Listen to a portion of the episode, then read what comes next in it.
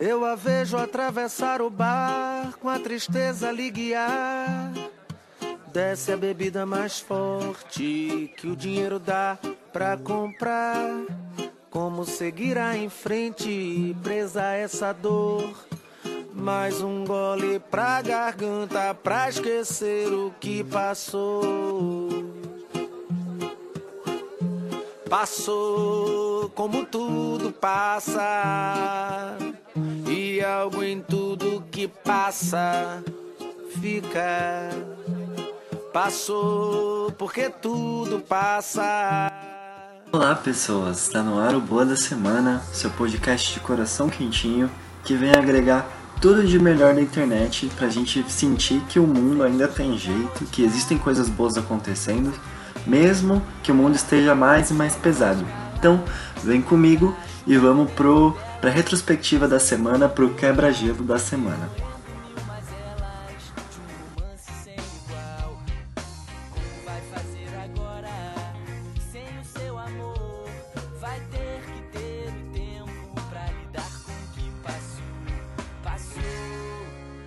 Quebra-gelo da semana é um quadro que a gente vai dia em dia da semana anterior deste episódio, falando algumas curiosidades dos dias e também algumas comemorações que aconteceram. Começar no dia 24 de março foi o dia de Heimdall.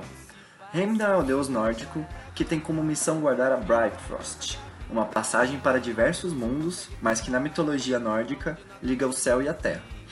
Heimdall tem visões e audições super aguçadas e é um dos personagens muito bem retratados nos filmes do Thor, o herói da Marvel. No dia 25, aqui no Brasil, a gente comemora o Dia Nacional da Comunidade Árabe. Lá na Grécia, comemora-se o Dia da Independência e na Bielorrússia, o Dia da Liberdade.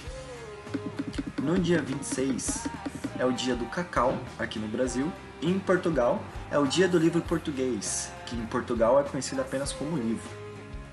É, no dia 27 de março é o dia do circo, e na mitologia grega comemora-se o Festival de Atena, que é a deusa da civilização, da sabedoria, da estratégia em batalha, das artes, da justiça, da justiça e da habilidade. No dia 28 de março é o dia do revisor, dia do diagramador e também o Dia Nacional das Lutas Estudantis. O mês de março como um todo é um símbolo para o movimento estudantil. O dia 28, principalmente, celebra duas figuras marcantes para o movimento. Uma delas é estudante secundarista é o estudante secundarista Edson Luiz, que foi assassinado com uma bala no peito disparada por militares durante a repressão a um protesto que estava acontecendo no Rio de Janeiro. Isso lá em 1968. Edson reivindicava preços mais justos para as alimentações dos estudantes. A jornada também lembra a data de nascimento, em 1947, de uma das principais lideranças estudantis da história brasileira, o ex-presidente da Uni, Onestino Guimarães, preso, torturado e assassinado pela ditadura militar no Rio de Janeiro. Onestino, com seus anseios de mudar o Brasil, continua símbolo vivo para diversas mudanças no campo das lutas estudantis. Indo para o dia 29 de março, a gente tem o aniversário da cidade de Salvador e o aniversário da cidade de Curitiba. No dia 30, e último dia dessa semana, porque esse, esse dia 31 já é uma outra semana, no dia 30 de março, no Império Romano, é o festival dedicado a Salus, que era a deusa da saúde, limpeza e sanidade, e depois também se tornou a deusa da lua. Ela é muito associada à prevenção de doenças e continuação da, da boa saúde. E na mitologia nórdica, temos o festival de Oestre, que é a deusa da fertilidade do renascimento, e os seus cultos pagãos originou o termo Easter, em alemão, que foi absorvida pela cultura nas comemorações pascais da Igreja Católica. Esse foi o quebra-gelo da semana. Agora vamos para as notícias, que é porque a gente está aqui, tá bom? Bom, vamos começar com as notícias, falando sobre um refugiado nigeriano de 8 anos que mora em abrigo nos Estados Unidos vence campeonato estadual de xadrez. Tani Tolua Adeumi começou a jogar xadrez na escola em 2018 e neste mês se tornou campeão estadual de xadrez de Nova York na sua categoria. Após o título, uma vaquinha online arrecadou quase 400 mil reais para a família dele. Conhecido como Tani, o menino aprendeu a jogar xadrez há mais ou menos um ano. A vitória do campeonato não rendeu apenas um troféu para o menino, O feito foi parar no The New York Times. Após a exposição, seu treinador resolveu criar uma campanha colaborativa para o menino, com foco em conseguir uma casa para os familiares. Em cerca de dois dias, a meta foi dobrada e já arrecadou cerca de 104 mil dólares, contando com cerca de 1.800 doadores. Segundo o New York Times, o troféu do campeonato estadual é o sétimo que o pequeno já acumulou desde que começou a jogar xadrez. Ele aprendeu o jogo na escola pública em que estuda, que tem um professor de xadrez contratado em tempo parcial, que acabou ensinando Tani e a turma a jogar. Como, como o menino pegou gosto pelo esporte, a mãe dele, Oluwatoin, pediu para ele ser aceito no clube, no clube de xadrez da escola. Mac, nossa, Makovsky, Makovsky foi. Responsável pelo clube, aceitou a inscrição de Tani sem cobrar taxa, já que a família não tinha dinheiro para pagar. E relatou ao jornal que o nível do garoto, segundo o ranking de xadrez, disparou desde então. Toda noite, Tani se deita no chão do abrigo em que mora com a família para treinar em um tabuleiro. O pai, que, o segundo, que segundo o New York Times é motorista de aplicativo e tirou licença para atuar como corretor de imóveis, empresta o notebook para o filho estudar xadrez. A mãe, que tirou uma certificação para trabalhar como cuidadora de paciente em casa, fica responsável por levá-lo todo sábado aos treinos de 3 horas de duração. Por enquanto, a família que fugiu da Nigéria com medo dos ataques do grupo extremista Boko Haram ainda não tem, não tem permissão para permanência residencial nos Estados Unidos, mas eles estão pleiteando isso e com certeza essa história vai ajudar muito eles. Alunos de faculdade se unem para ajudar a vendedora que perdeu o carro em chuva. O que poderia ter representado o fim da linha para uma vendedora de lanches em São Paulo se transformou em um recomeço. Inês Silva teve o veículo que usava para vender as delícias atingido por uma árvore na região da Avenida Paulista durante um temporal. A vendedora, que começou o negócio após ficar desempregada, teve a ajuda de alunos de uma faculdade que fica em frente ao ponto onde ela comercializa os sanduíches para comprar um novo veículo e manter sua fonte de renda. Inês conta que Deus não só fez um milagre na minha vida, né? Ele salvou a minha vida e também me mandou vocês, meus anjos, que vieram me socorrer. Os anjos são estudantes que se acostumaram a ver tia Inês vendendo os lanches na porta da faculdade. Quando souberam o que tinha acontecido, se uniram para ajudar e fizeram uma vaquinha virtual. Mobilizaram-se professores, alunos e todas as pessoas do entorno da faculdade, que são os funcionários também, e em cinco dias eles juntaram quase 6 mil reais, o suficiente para comprar um carro do mesmo modelo e tipo de que Inês fazia para vender os sanduíches. E agora ela voltou a trabalhar na faculdade para a alegria de todos. Nossa terceira notícia vem direto do Japão.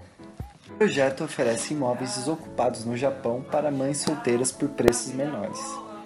Mães solteiras no Japão encontram dificuldades no que diz respeito a encontrar moradias num país que é economicamente forte. Essas mulheres acabam sofrendo pelo estigma social e da falta de oportunidades para mães solteiras. Isso é casado com os gastos de ter um filho e resulta em grande parcela dessas mulheres sofrendo com pobreza. Uma iniciativa japonesa, no entanto, deu a essas famílias a possibilidade de encontrar um lar a preços mais em conta. Como? Eu te conto oferecendo casas vagas e abandonadas nas cidades de Tóquio, Osaka e Shiba. Mais de 300 mães solteiras foram beneficiadas desde 2008 com o projeto, batizado de Little Ones. De acordo com os dados do Ministério da Saúde, Trabalho e Bem-Estar do Japão, a renda anual média de mães solteiras é somente 37,8% da média de todas as famílias do país, o suficiente para colocá-las em situação de pobreza. É a mais alta taxa entre os países da Organização para cooperação e desenvolvimento econômico. Por outro lado, o Japão tem cada vez mais imóveis vagos. Há cerca de 9 milhões de casas e terrenos vazios, cerca de 14% de todo o mercado japonês. Segundo o relatório do Fórum Econômico Mundial, em parceria com a Thomson Reuters, estima-se que um terço das moradias japonesas estejam vazias em 2033. A Little Ones atua fazendo a ponte entre os donos desses imóveis e as autoridades locais, facilitando assim que as mães solteiras japonesas passem a ocupar as casas vazias. Ou seja, é um procedimento legal que acompanhar uma flexibilização das leis. Kunihisha Koyama, chefe do Little Ones, diz: Para uma mãe solteira e seus filhos, uma moradia segura e barata é um ponto de partida para que consigam seguir em frente em suas vidas. Em dezembro de 2018, o projeto ganhou o prêmio World Habitat Awards, concedido todos os anos a 10 projetos na área de habitação pelo mundo. A premiação é, chan é chancelada pela ONU.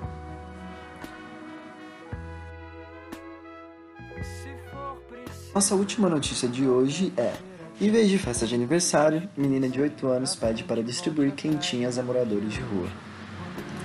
Você tem a festa do seu filho planejado desde dezembro, tudo comprado, organizado, só esperando o dia chegar. Eis que sua pequena chega e fala: Mãe, não quero uma festa, quero que você pegue o dinheiro e doe quentinhas para os moradores pobres. Foi o que a menina Adriele disse para sua mãe. Moradora de Realengo, zona oeste do Rio de Janeiro, a mãe conta que no início não deu muita bola pro desejo da filha. Pensei que era coisa dessas cismas de criança, sabe? Mas ela continuou insistindo e vi que estava levando a sério. À medida que se aproximava o grande dia, a ansiedade da menina e da mãe aumentava. Um dia antes do aniversário, no dia 10 de fevereiro, a recepcionista trabalhou em uma festa de aniversário, cujo cardápio foi uma deliciosa feijoada. Ao comentar com o aniversariante do pedido inusitado da filha, a mulher não hesitou e doou todas as sobras do almoço para a dupla. Com o alimento, Luciana e a filha conseguiram montar 50 quentinhos. Tinha sobrado muita comida e elas completaram com mais ainda, com o tamanho. As irmãs, vendo a menina tão animada com a proposta, resolveram entrar na onda também e toda a família se mobilizou.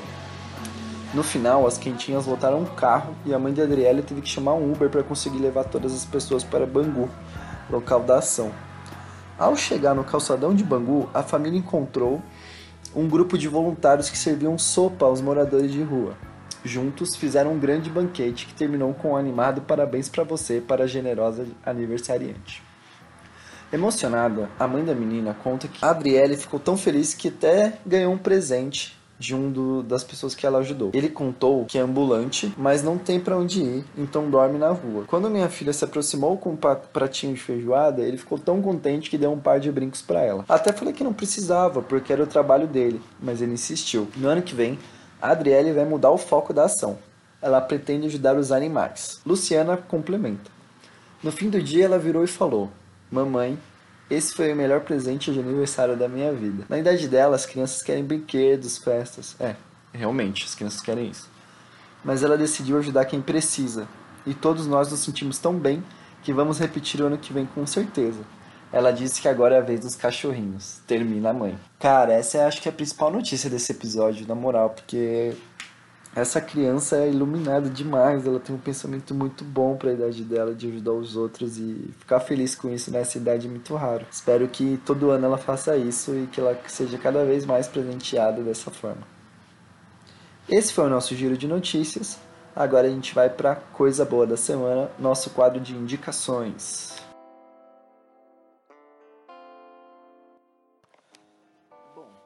Vamos lá para coisa boa da semana, que é o quadro que a gente faz indicações de coisas que eu vi, que eu gostaria que vocês vissem também, que são coisas muito boas.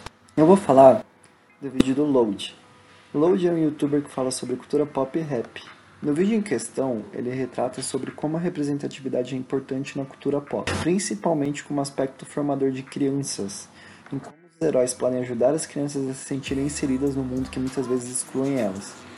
É, no vídeo, ele fala sobre representatividade negra, porque ele é um youtuber negro, então esse é o principal foco do vídeo. O vídeo tem três passagens importantes. Uma logo na abertura, com áudio de uma, com áudio de uma representante da Panini Brasil falando sobre o poder da representatividade para crianças negras. E outra é uma entrevista do Tyler the Creator na Comic Con de San Diego, onde ele rebate uma pergunta sobre personagens negros nas produções animadas. E a última é quando o Load pede pra gente elencar pessoas que produzem conteúdo na cultura pop que são negros e depois dizer as pessoas que são brancas. O resultado meio que a gente já sabe, né? Porque a gente vive numa sociedade muito elitista e que marginaliza as pessoas negras. E a maioria das pessoas que produzem conteúdo, muito pelo acesso que elas têm desde crianças, são pessoas brancas. Eu vou colocar um vídeo no, na descrição aqui do episódio e vale a reflexão muito grande de nosso papel para a democratização e popularização da cultura, tá? E a última, é o som é bem curtinho hoje também. Assinem em newsletters, galera. A gente vive num mundo com infinidade de informações e a gente depende muitas vezes de algoritmos que calculam o que mostrar pra gente o tempo todo. Ou seja, a gente perdeu totalmente o controle de como acessamos informações e notícias. Uma prática cada vez mais utilizada por parte da galera que produz conteúdo na internet é criar newsletters agregando o que de melhor se produziu no site e manda para você por e-mail. Pró disso é que a gente consegue filtrar o que engajar. Em vez de deixar para o Facebook os algoritmos deles indicarem o que a gente é exposto, você recebe do próprio de produtor de conteúdo uma curadoria de notícias de temas relevantes. Existem diversos tipos de serviços e a maioria é gratuito, viu? Tem site de notícia, tecnologia, de esporte e muito mais. Hoje em dia eu sinto até uma felicidade maior de abrir meu e-mail, tipo, não tem só conta para pagar, tá ligado? Eu sei que eu vou ler coisa útil. Esse foi o Coisa Boa da Semana e assim o Boa da Semana em si. Siga a gente nas nossas redes sociais, no Twitter e no Instagram, que a gente voltou com a conta. É o Boa da Semana Pod. E fica aqui o desejo de que vocês tenham uma boa semana, uma semana levinha e que a gente consiga driblar aí as coisas ruins. Eu sou Gabriel Cantages, eu produzo, edito e gravo no meu quarto. Beijo, até semana que vem.